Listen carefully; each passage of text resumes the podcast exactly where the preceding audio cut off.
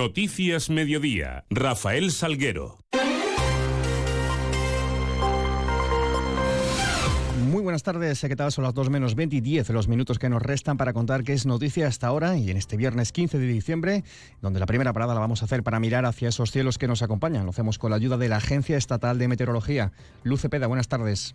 Buenos días. Hoy en Extremadura tendremos intervalos de nubes altas a lo largo de la jornada, pero sin esperar precipitaciones, con viento que podría soplar del nordeste de intensidad moderada y con temperaturas que irán en ligero ascenso. Aún así, habrán heladas débiles y dispersas en el extremo norte montañoso. Alcanzaremos hoy los 17 grados en Mérida, 16 en Badajoz y 14 en Cáceres. Es una información de la Agencia Estatal de Meteorología. 9 minutos eh, para menos 10. Continuamos.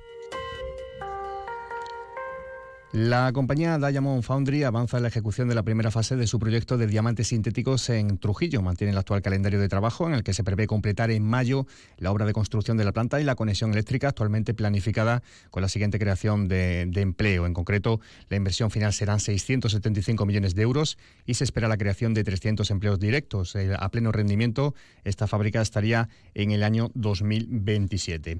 Por otro lado, les contamos que ha sido adjudicado la gestión del Teatro María Luisa de Mérida. Hecho a la empresa Pentación. El ayuntamiento se reserva además para su propia programación un total de 30 días en cada anualidad en el Teatro María Luisa. Tras la firma del contrato, la empresa se hará cargo de esa gestión por un importe de algo más de 1.100.000 euros. Silvia Fernández es delegada de Cultura. Con la adjudicación en el día de hoy de la gestión, el mantenimiento y la programación del Teatro María Luisa a la empresa Pentación por 1.100.000 euros eh, durante dos años, más la posibilidad de la prórroga de otros dos años, eh, vamos eh, viendo cumplido el, sueño tan ansiado de tener ya un teatro con una programación fija, que no solamente va a haber eh, teatro dentro de, nuestro, de nuestro emblema cultural, sino que también habrá actividad cinematográfica, habrá actividad sinfónica, musical, actividad obviamente escénica y más cultura. En este caso, Tom Jones, Status Quo, Isabel Pantoja, Álvaro de Luna son algunos de los nombres eh, protagonistas del avance del cartel 2024 del Stone and Music Festival. Aramaliki en Almaral y la despedida de los Chichos, así como el regreso de Rafael, contemplan ese adelanto de una cita que además eh, comenzará en el mes de junio. Isabel Pantoja estaría el 1 de junio, Rafael el 2, Amaral el 7, Status Quo el 14, Tom Jones el 21 y los Chichos llegarían el 1 de septiembre, seguidos de Aramaliki en el 8 y Álvaro de Luna y Marlon el 13 de septiembre. La entrada saldrá a la venta mañana sábado a las 10 de la mañana, tanto en la taquilla física de la Plaza de España como en la web oficial del festival.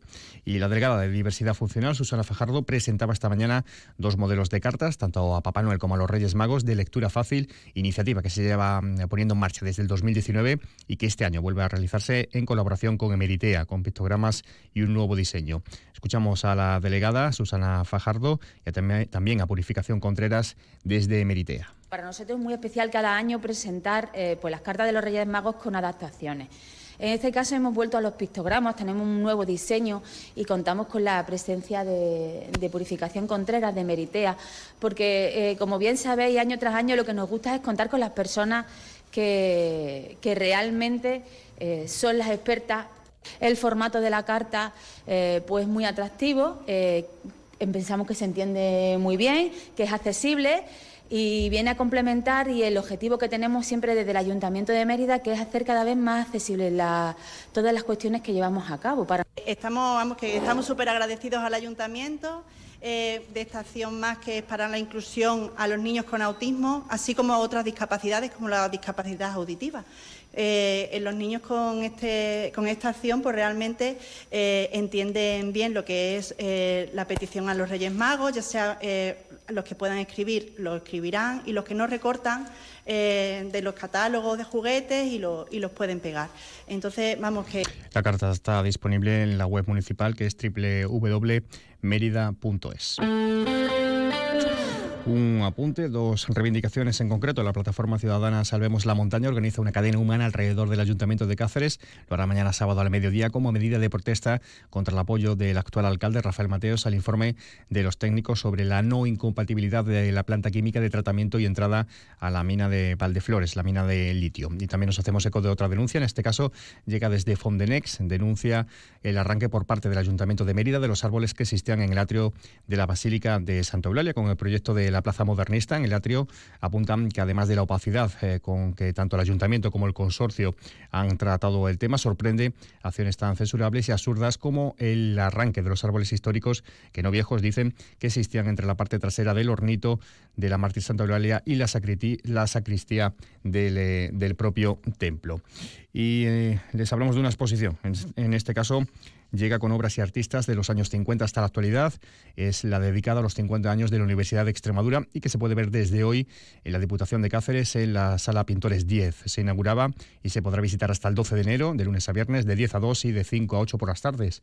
La vicepresidenta de la Diputación de Cáceres es Esther Gutiérrez. Hace unos días tuve la oportunidad de, hablar con una estudiante jovencita y me, sorprendió la seguridad con la que hablaba y en la conversación ella llegó a, mm, resumir perfectamente, eh, el valor del conocimiento, de la investigación, de los estudios. Y además lo definía como mm, el mejor camino posible para conseguir la libertad, para alcanzar la libertad. Un apunte turístico, la Asociación de Educación Ambiental y del Consumidor, la DAEC, ha concedido el galardón Bandera de Sendero Azul 2024 a cuatro espacios eh, de la región. En concreto, los nuevos son la Vía Verde Mina La Jayona, la Vía Verde Vegas del Guadiana, la de Monfragüe y la Vía Verde Ruta de la Plata, que se unen además hacia el Sendero Azul Costa Dulce de Orellana La Vieja. Y un reconocimiento, en este caso el Foro Internacional de los Espacios y Parques Naturales, AIRE, entregaba en Córdoba ayer los primeros premios eh, AIRE con el objetivo de visibilizar y poner en valor actuaciones y personas con esfuerzo y compromiso eh, para el impulso de la protección de los espacios naturales. En concreto, el Parque Nacional de Monfragüe ha sido galardonado con el premio Aire para los espacios y parques naturales excelentes de eh, Extremadura.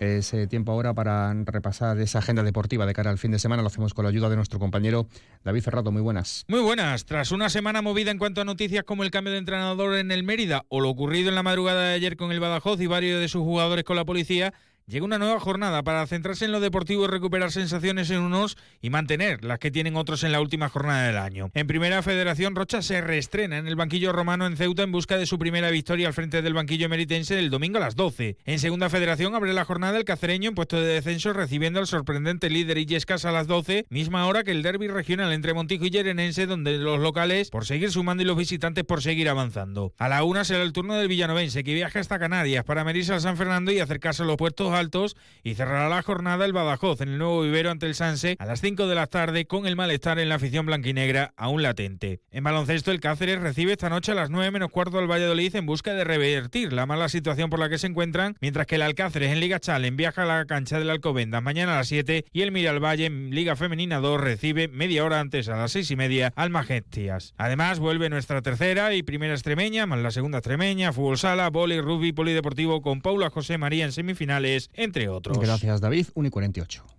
Con inmensas dehesas, una deliciosa gastronomía y un gran patrimonio cultural y artístico, la comarca de Olivenza es uno de los territorios más atractivos de la provincia de Badajoz. Y gracias al Plan de Sostenibilidad Turística para la comarca de Olivenza, los municipios que la integran podrán afrontar los retos necesarios para construir un próspero futuro. En Olivenza estará este sábado el programa Gente Viajera, que será en directo desde el convento de San Juan de Dios, con el patrocinio de la Diputación de Badajoz. Este sábado, a partir de las 12 del mediodía, Gente Viajera desde Olivenza, con Carlas Lamelo. Te mereces esta radio. Onda Cero, tu radio. Y de forma más breve recordamos que la Policía Local de Mérida está realizando controles preventivos de alcoholemia los turnos de tarde y noche durante esta semana hasta el próximo domingo. Lo están haciendo en las distintas zonas eh, de la circulación del tráfico en la capital extremeña eh, con esa campaña que pone en marcha la DGT de concienciación y prevención del consumo de alcohol al volante. Y hoy viernes a las 8 eh, de la tarde en el auditorio del Centro Cultural Santo Domingo de la Fundación Caja de Badajoz tendrá lugar el tradicional concierto de Navidad a cargo del grupo de jazz Swinton Nison junto a Aurora Samino. Será eh, un concierto solidario. Lo recaudado se destinará a colaborar con los gastos de la asociación. Bueno, pues nos quedamos sin tiempo para más, escasos segundos para las 2 menos 10. Ya saben que pueden seguir informados a través de nuestra web y de redes sociales. Les dejamos ahora con toda la información regional, toda la información de Extremadura con nuestro compañero Juan Carlos González. Pasen un feliz resto del día, feliz viernes, feliz fin de semana.